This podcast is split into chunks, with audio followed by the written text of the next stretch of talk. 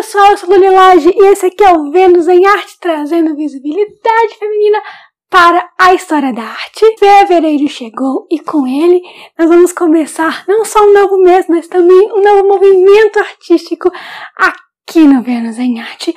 Vamos começar a estudar as mulheres do dadaísmo. E se você sair daqui hoje sem entender nada, achando que você sabe menos do que você sabia ontem, sem fazer nenhum sentido na minha sua cabeça e completamente confuso, saiba que o objetivo foi atendido, porque o Dada era um movimento da irracionalidade, da loucura, da incoerência, do sem sentido mesmo. E nós vamos conhecer no episódio de hoje as características, contexto histórico e citar cinco mulheres desse movimento que serão as artistas que vamos estudar nos próximos episódios ao longo do mês. Em 1914, estourou a Primeira Guerra Mundial e com isso muitos artistas, poetas, escritores se refugiaram em Zurique, na Suíça, para fugir da possibilidade de serem convocados para a guerra, principalmente artistas alemães e franceses. Nesse período já tinha estourado os movimentos de vanguarda, começou ali no impressionismo e veio caminhando para alguns movimentos que surgiram depois. Nós já estudamos alguns deles aqui no Vênus em Arte, impressionismo e pós-impressionismo, e vamos continuar estudando outros. E eles eram todos movimentos que criticavam a burguesia, o capitalismo e principalmente, na verdade, o que era a raiz movimentos de vanguarda é criticar o modo como as coisas eram feitas na história da arte até então. O dadaísmo foi o ápice dessa crítica gigantesca. Era uma crítica, inclusive, ao fato de que uma sociedade tão avançada, racional e filosoficamente, até tecnologicamente, podia estar vivendo uma coisa tão ilógica e irracional como uma guerra mundial. Para a cabeça deles não fazia nenhum sentido, para nós também não faz. Então eles promoviam essa arte de protesto, que tendia ao caos e à desordem, à confusão, sem sentido mesmo. Era uma arte nonsense. Em 1916, o casal Hugo Ball e Amy Hennings fundou, junto com os principais nomes do dadaísmo em Zurique, o Cabaret Voltaire, que foi o berço principal desse movimento. O Cabaret Voltaire era um clube noturno que voltava para essas apresentações artísticas, essas performances, essas leituras, exalando os ideais do movimento dadaísta que nasceu ali. Não tinha esse nome ainda, mas ele surgiu ali. O Cabaré Voltaire ficou aberto pouco tempo, inclusive você consegue, se você procurar no YouTube o nome dele, você consegue achar filmagens feitas por lá, gente. Uma coisa muito maravilhosa, mas enfim. Ele ficou pouquíssimo tempo aberto ali em 1916, ficou entre o inverno e o verão daquele ano. Lembrando, inverno, fevereiro e verão, julho tá é, no hemisfério norte, então é o contrário do que é aqui. E foi lá, em julho, que foi assinado o, o Manifesto Dadaísta. O nome dadaísmo vem de uma palavra em francês que significa cavalinho de madeira, aqueles cavalinhos de madeira que criança usa para brincar mesmo. Ele foi selecionado aleatoriamente no dicionário. Eles acharam essa palavra num dicionário de francês alemão, mas perpetuou-se a mensagem de que na verdade foi mais aleatório ainda. Eles, o que aconteceu foi viu a palavra, achou que fazia sentido e usou. O que eles queriam que as pessoas achassem é que eles abriram e ah, primeira palavra que tiraram isso. E era uma palavra que funcionava muito, não só porque ela já estava associada a algo que era completamente irracional, que é uma criança usando um pedaço de pau para simular um cavalo, mas também porque ela dá esse sentido de uma coisa que não faz sentido. Ela inclusive lembra crianças aprendendo a falar, né? Que é uma repetição de sílabas assim para tentar falar alguma palavra. Então fica nesse da, da, da, da, da. É daí que veio o movimento dada, que a gente conhece como dadaísmo. Como característica, o dadaísmo tem essa mensagem, muito mais do que um modo de fazer. Aliás, a gente sabe que o movimento de vanguarda não gosta muito disso de modo de fazer, né?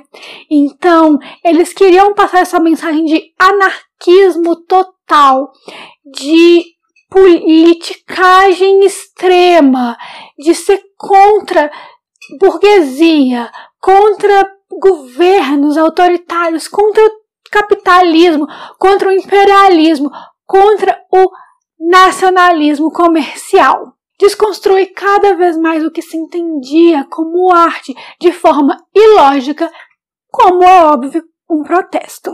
O dadaísmo foi essencial para implementar fotomontagens, que é montagem com fotos tanto tiradas quanto fotos jornalísticas, por exemplo.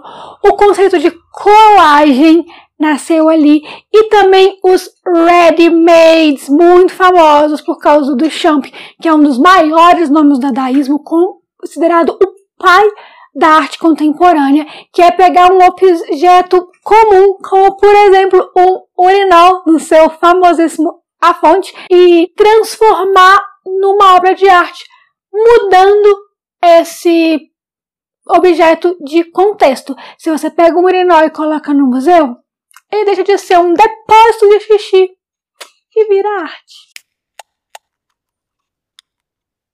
Os principais nomes do dadaísmo, além do Ball e do Duchamp, que nós já citamos aqui, eram Jean Arp, Tristan Zara e Marcel Janco, além de vários outros.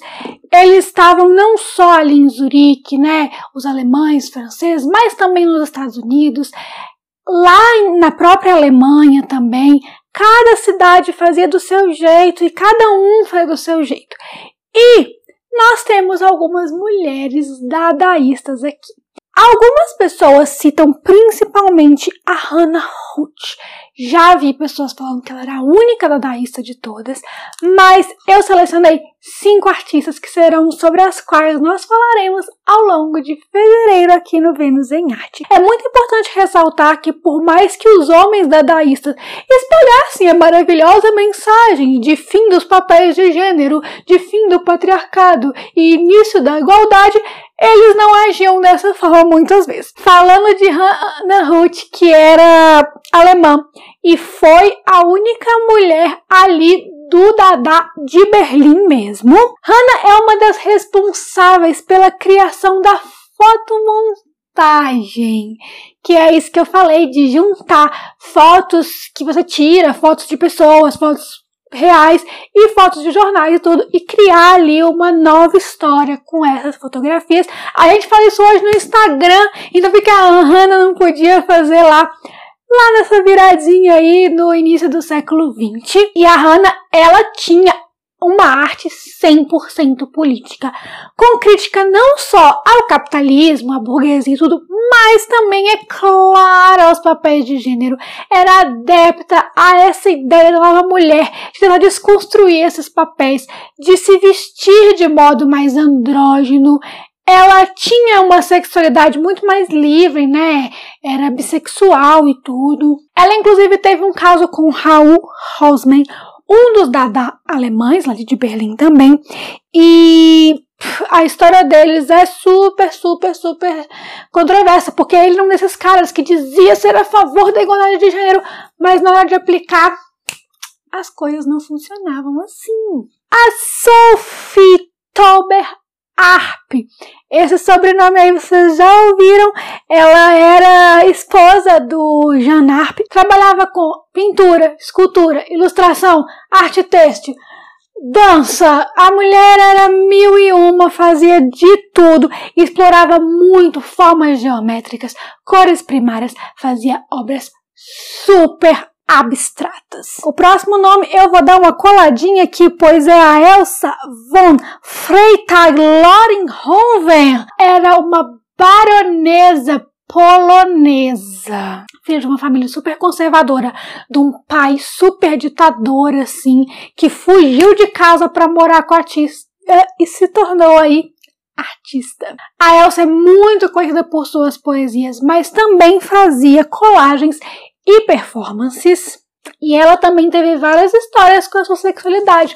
por ter um casamento não monogâmico, divorciou, aquela mulher assim que não ligava tanto para essas regras que diziam que ela tinha que ter com a sexualidade dela. A Beatrice Wood foi uma das primeiras dadaístas, e quando eu falo primeiras, não só como mulher, primeiras pessoas do dadaísmo nos Estados Unidos, uma das fundadoras e editora da revista The Blind Man, que difundiu o movimento nos Estados Unidos junto com o Duchamp aí. Ela trabalhava com cerâmica e se você já viu Titanic, acho que todo mundo já viu Titanic, um clássico aí dos anos 90, saiba que ela é uma das inspirações de James Cameron para a personagem principal do filme, a Rose. Depois que o James Cameron leu uma biografia dela, ela morreu com 105 anos, uma idade muito próxima da personagem, inclusive, que morreu com 101.